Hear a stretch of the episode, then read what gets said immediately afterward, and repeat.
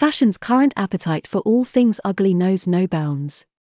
While women have recently had the pleasure of reconnecting with cycling shorts, crocs, and jelly shoes, relics of decades past, now menswear is doing its part to embrace some of fashion's worst offending styles. Expect to see swim trunks, slides with socks, and sagging pants as the stars of summer fashion. And that's not good news.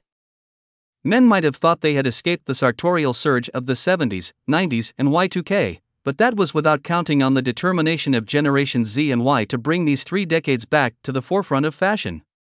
As a result, as summer 2022 dawns, several fashion items that had long been off radar and perhaps rightly so are set to return to menswear wardrobes.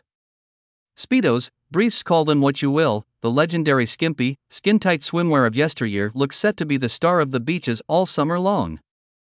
Often a staple at the pool, swim briefs had long been overshadowed by shorts or trunks, offering more comfortable, and especially more flattering cuts for the male form.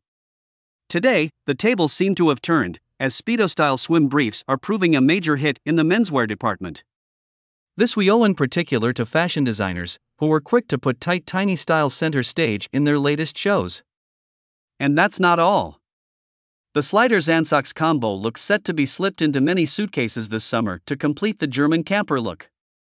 After being brought back to the forefront by Justin Bieber and David Beckham in 2017, slides and socks are now worn by a host of celebrities, men and women alike, placing this dubious combination at the center of summer style and in the fashion spotlight. And that's not the worst of it. Sagging pants are also making a comeback. Hailing straight from American prisons, where belts were banned, saggy styles were popularized by American rappers in the 1990s, before the rise of slim cut pants, skinny jeans, and other fitted styles.